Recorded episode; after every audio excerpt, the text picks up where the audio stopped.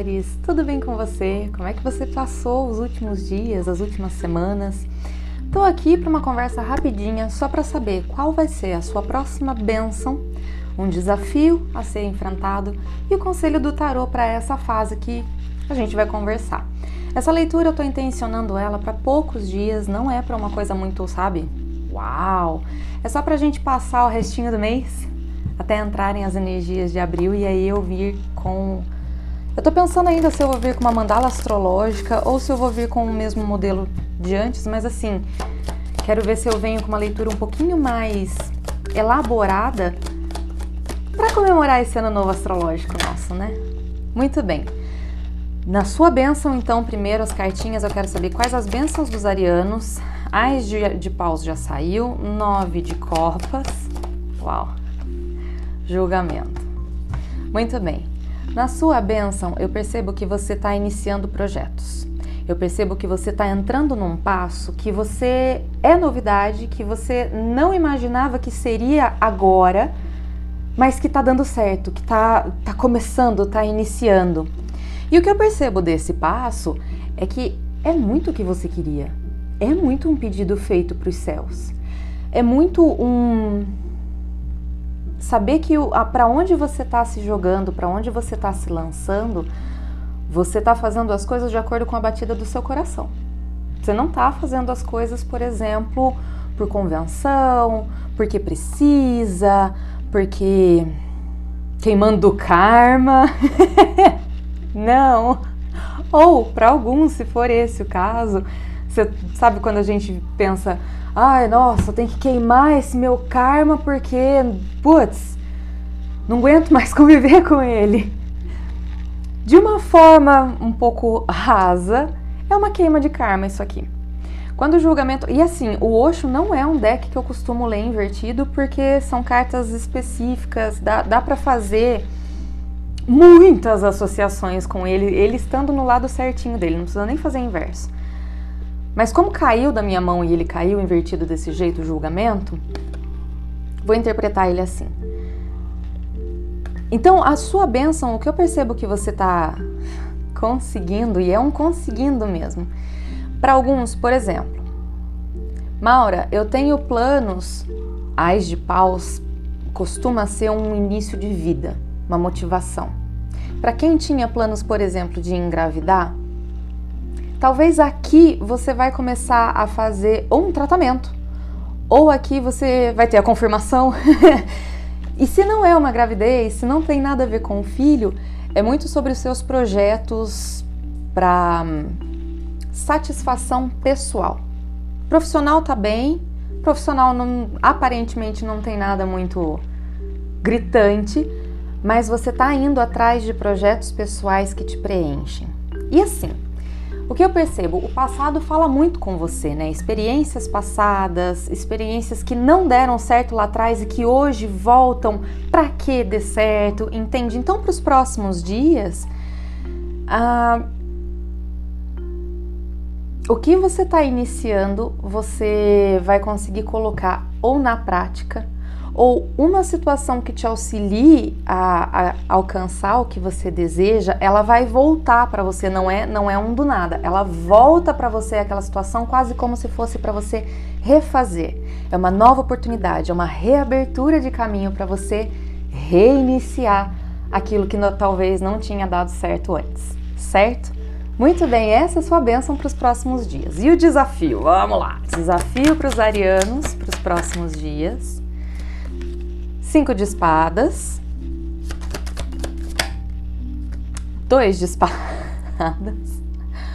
Ai, Ares, temos medos. Eu, não é bem um medo, não. Aqui não é um medo. Aqui eu, eu vejo um cinco de espadas assim, eu vejo mais como um trauma.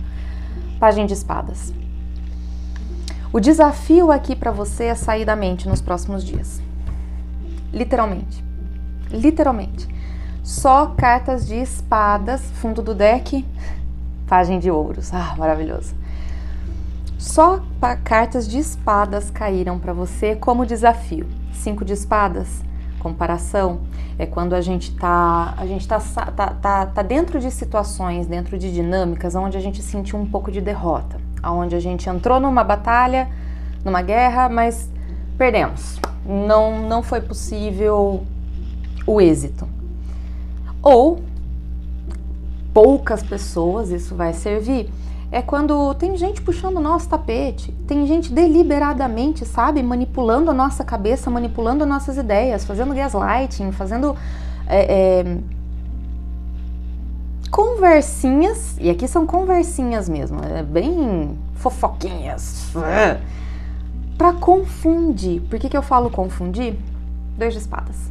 Aqui também pode ser a confusão da própria mente, tá? Por conta de, daquilo que não deu certo lá atrás, a nossa cabeça ela fica no looping. No looping da derrota, no looping de ai, mas isso não der certo, ah, mas isso eu não consegui, ai, mas no, no meio do caminho eu vou. Nossa, eu vou ter que cortar a missão. Algo do tipo, entende? Por que, que eu falo que é para te confundir? O dois de espadas é quando a gente tá confuso. Só que a gente tá confuso quando a gente tem na dúvida do que a gente tá levando no peito e o que a gente tem na mente. É uma dúvida se aquilo que eu estou indo atrás, aquilo que eu quero realmente, aquilo que eu pedi, eu realmente consigo? Eu realmente sou capaz? Então é como se houvesse uma conversinha, como se houvesse uma vozinha ou do outro, ou aquela vozinha interna falando: não vai dar certo, você não vai conseguir, vai ser difícil. Ai, eu odeio essa vozinha. essa vozinha é horrível, vontade de mandar ela tomate cru. Enfim, esse é o seu desafio para os próximos dias. Não ficar muito na mente, não ficar muito mental, não ouvir a conversa dos outros, não entrar no papo, não entrar na fofoca. Se você percebe que tem alguém que está falando para você, mas você tem certeza? Mas é isso mesmo que você está pensando? Não, não, acho que você está louca.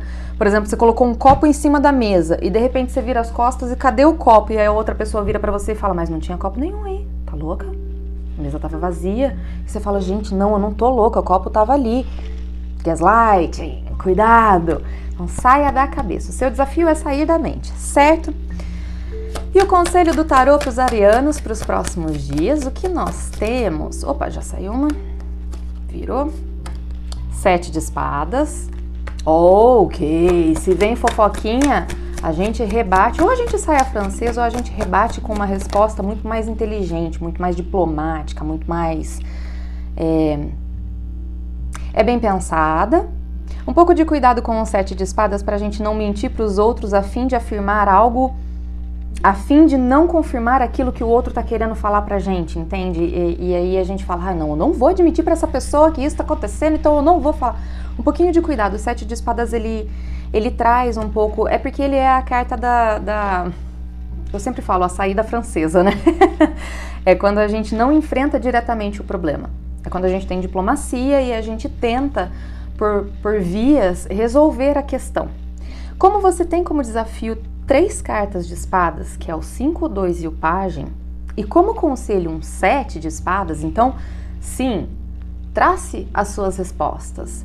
Pense, quando é, se for o, o, o demônio interno que fica falando com a gente, é muito responder ele.